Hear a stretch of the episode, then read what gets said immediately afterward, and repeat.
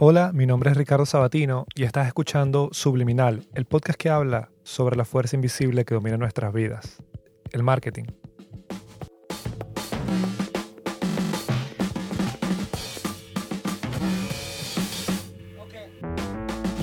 En el episodio de hoy vamos a hablar sobre el arte del marketing, que es el copywriting.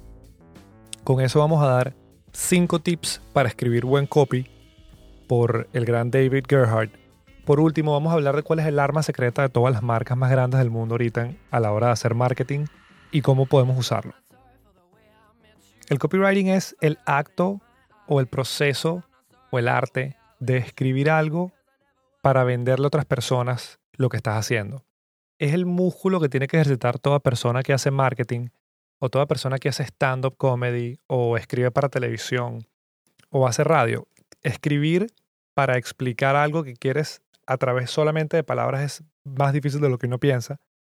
Y con el tiempo sale más fácil, pero tiene un, tiene un grado de dificultad.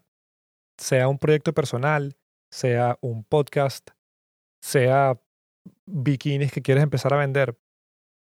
Yo tuve la suerte de entrar a la compañía que estoy ahorita, que es Fluent Cannabis, que es una compañía de cannabis medicinal, a.k.a marihuana legal aquí en Estados Unidos y llevo más de un año trabajando en su departamento de marketing.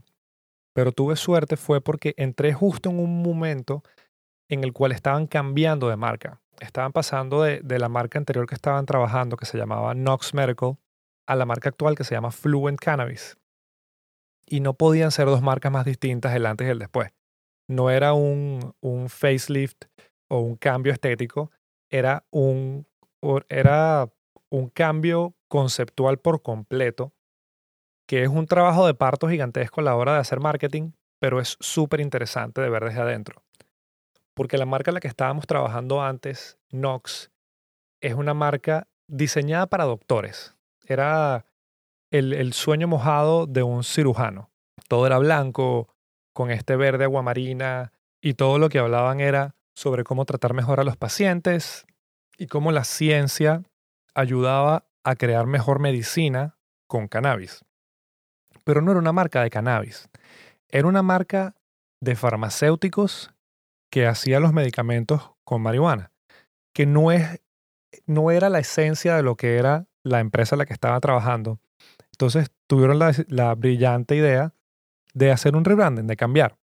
Y después de un trabajón que involucró a directores creativos de, ex directores creativos de Adidas y Nike y a escritoras de HBO que todos fueron contratados para esto, sale la marca Fluent Cannabis Care, que es, es una marca de cannabis que está hecha para el profesional joven que ve el cannabis no como una medicina, pero tampoco como una droga de fiesta, sino como un, una herramienta para mejorar su vida. Es algo que es parte de tu vida y la forma como te ayuda depende de ti del usuario. Si lo quieres usar como medicina, bien. Si lo quieres usar como otra cosa, también. Pero la marca y el lenguaje que usamos ahora evolucionó por completo de un año para otro. Entonces, viendo este cambio desde adentro, viendo todas las decisiones que, todas las decisiones que tomaron estas personas increíbles con las que trabajo, vi cuál era el proceso y entendí qué importante es saber escribir buen copy, porque hace que la idea que tengas sobre un producto o sobre una marca cambie por completo. Y se puede ver en el mercado donde antes los clientes veían a Nox como esta, este Pfizer o Novartis, una marca súper limpia pero sin espíritu, que nada más estaba para hacer plata y venderle eh, medicinas a la gente.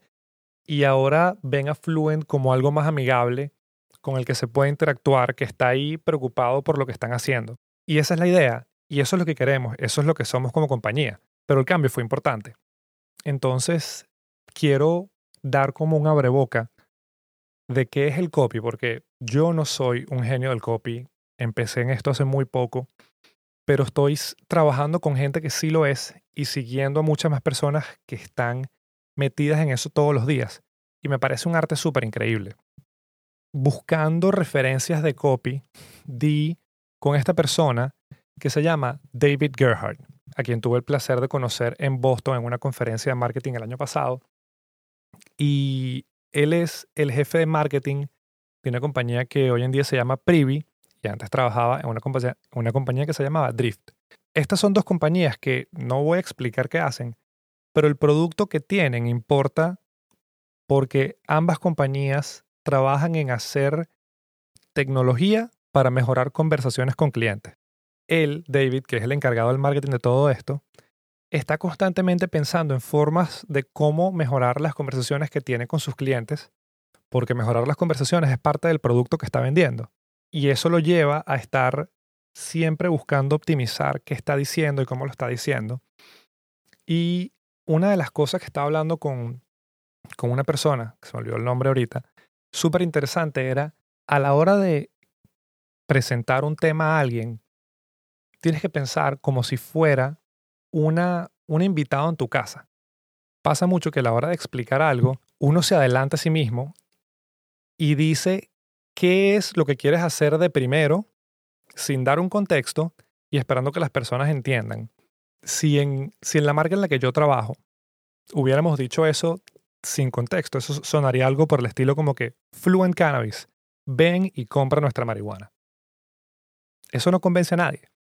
Tienes que explicar es el por qué ¿qué estoy haciendo aquí?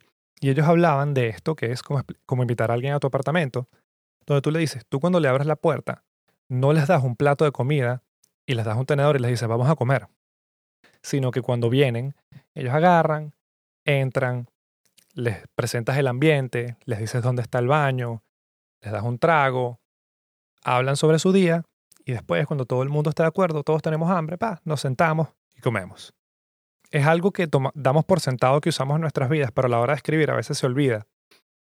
Y personas que son genios de esto, por ejemplo, es todas las personas que hacen stand-up comedy. Un chiste nunca es una línea y después el chiste. Siempre tiene que haber un contexto, tienen que dar detalles y razones para que nos importe lo que están diciendo. Y en el medio de toda esta explicación que estaban dando, salen estos cinco tips que son como que un resumen bien fácil de cómo escribir algo que otras personas escuchen y que tenga sentido para ellos. Primero, hay que escribir como uno habla. Pasa mucho que a la hora de escribir un texto, de repente se nos viene a la, a la mente el lenguaje que uno tiene que usar cuando escribe una tesis universitaria. Esto hace que el mensaje no llegue de la misma manera que llega en una conversación regular. Segundo, es escribir oraciones cortas. Las oraciones cortas funcionan y no hace falta terminar cada pensamiento en una oración, solamente sigue porque así es como hablamos normalmente. El tercer tip me pareció súper interesante que era, cuando estás escribiendo algo para explicar una idea o para dar un pitch de ventas, lo primero que dices tiene que ser interesante. Literalmente la primera línea, la primera oración, tiene que ser algo que deje con las ganas de escuchar más. Pero la segunda oración o la segunda línea tienes que hablar sobre la tercera porque tiene que haber un contexto en lo que estás hablando. No sé si se explicó bien eso que acabo de decir, pero al final de esto voy a dar un ejemplo que lo va a, explicar mejor. Cuarto es usa los pronombres que usarías en una conversación regular. Tú, yo, nosotros, ellos. A veces cuando uno escribe para una empresa o para un trabajo, uno intenta sonar como esta compañía gigantesca y al final del día somos personas hablando a personas.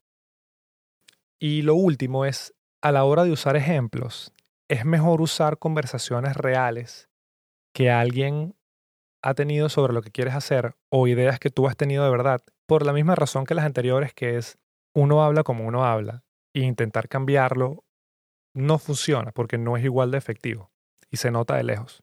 Un ejemplo que conseguí que explica todo esto que estoy hablando sobre dar un contexto, hablar de forma natural, y explicar lo que quieres hacer para personas que les interesa lo que estás haciendo y que están buscando algo distinto, es un servicio de email que encontré en estos días que se llama hey.com. Hey.com lo crearon las mismas personas que hicieron Basecamp.com, que son una compañía de software bien conocida, eh, fundada por dos personas que tienen muy en mente siempre que todo lo que hagan sea ético, que es algo muy raro en compañías de software hoy en día. Pero este es el copy que usan para explicar el servicio de email que lanzaron. Literalmente es una página en blanco con letras negras encima, sin, sin fotos, sin nada. Es solamente una carta de amor que le hicieron al email. Voy a leer esto y siento que se explica solo por qué el copy funciona. La página empieza así. Hey, vamos a hablar sobre email. El email tiene una mala reputación, pero no debería. El email es un tesoro. Se siente genial recibir un email de alguien que quieres, o recibir una carta automatizada de un servicio que disfrutas o un update de un pedido que hiciste. Así se sentía el email siempre, pero las cosas cambiaron. Empezamos a recibir cosas que no queríamos de personas que no conocíamos y perdimos el control sobre quién podía contactarnos directamente. Nos vimos forzados a heredar las malas decisiones de personas que tenían malos hábitos antes que nosotros con emails. Y ahora el email se siente como un trabajo a veces se nos olvida responder emails, a veces se nos olvida responder. No es algo que disfrutamos, pero sin embargo, el email sigue siendo una maravilla. Gracias al email, personas de cientos de culturas, continentes, países, ciudades y comunidades se comunican todos los días. Es confiable, es simple y es una forma sencilla en la cual dos humanos se pueden comunicar y expresar el amor que tienen y las ganas de vivir. No tiene barreras técnicas, y no tiene métodos de pago. Es un servicio que funciona todas las veces. Y después de ahí, ellos empiezan a explicar cómo van a mejorar el servicio, qué quieren hacer ellos con el email y qué tienes que hacer para suscribirte. Pero me parece increíble que como es un servicio de correo y las personas que están buscando un nuevo servicio de correo no les importa leer porque es parte de lo que estás haciendo, decidieron escribir esta carta de amor al email. Y está increíble porque está escrita de una forma natural, explica qué problemas quiere resolver y después hablan de cómo ellos lo van a hacer. Todo esto sin sonar como una venta, sin sonar como que, hey, cámbiate este servicio. Es simplemente, esto es lo que vamos a hacer y esta es la razón por qué la vamos a hacer.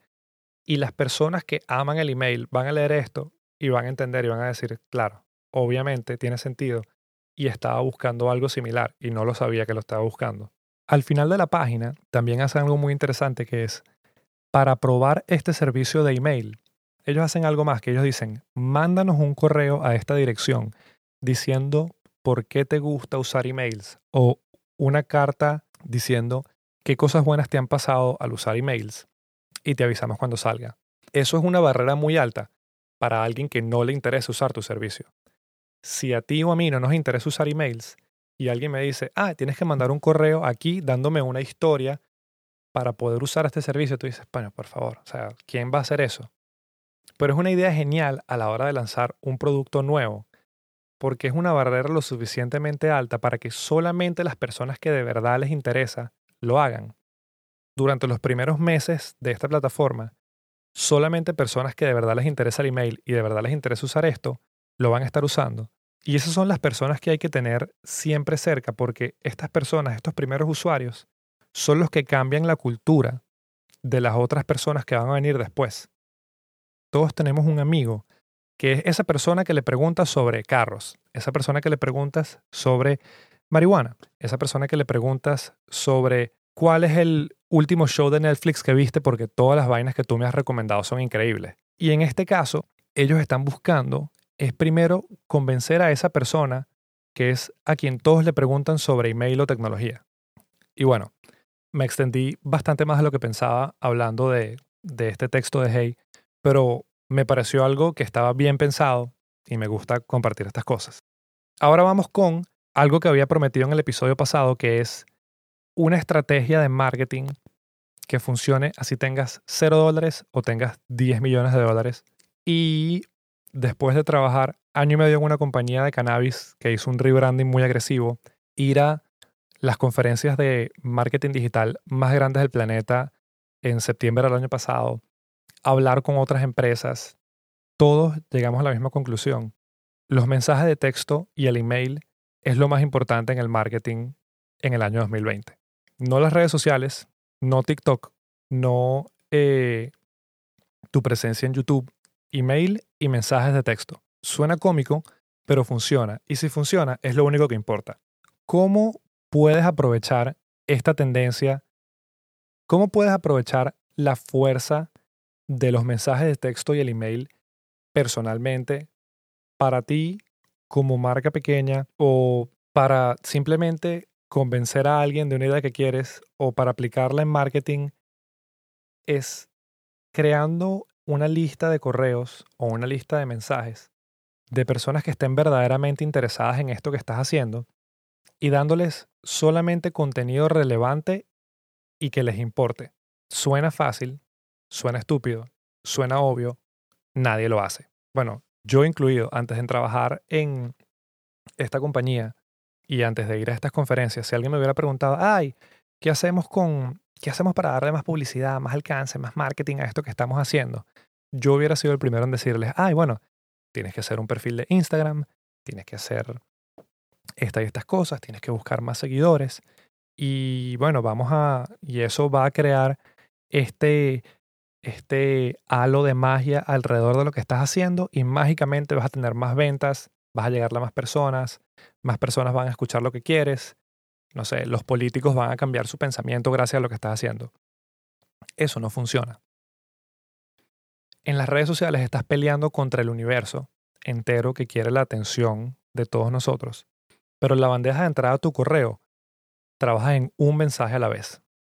Empresas como Google, Facebook, HubSpot, em, Netflix, todas estaban en esta conferencia que fue el año pasado y todas hablaban sobre cómo utilizar mejor los emails. Y me refiero a cientos de miles de personas encerradas en salones de conferencia hablando sobre cómo optimizar y usar mejor los correos.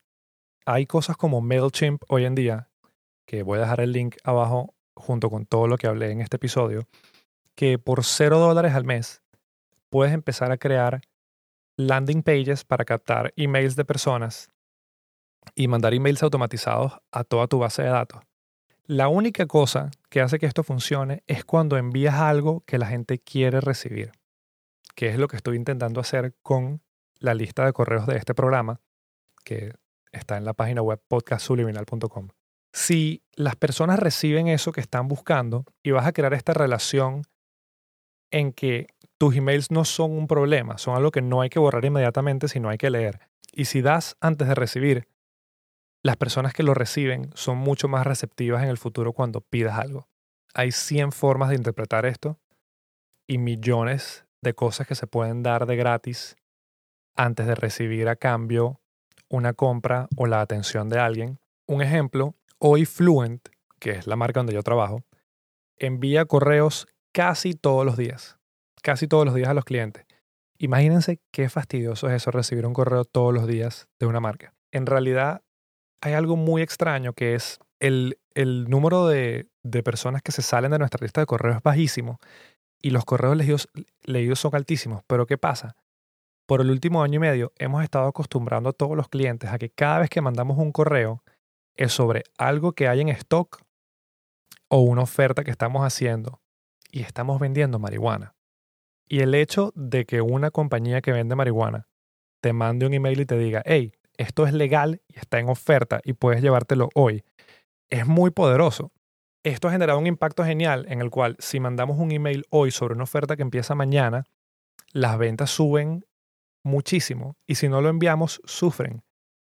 Pero solo funciona porque cuando mandamos un email es de algo que interesa. Si mandáramos emails todos los días sobre un blog que nadie le interesa, sobre qué es Fluent, sobre visítanos hoy, eso generaría desconfianza porque ¿por qué voy a abrir un email de algo que no me interesa?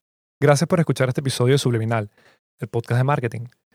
Para leer más sobre todo lo mencionado en este episodio, puedes seguir a Subliminal como Pod Subliminal en Twitter o visitar podcastsubliminal.com.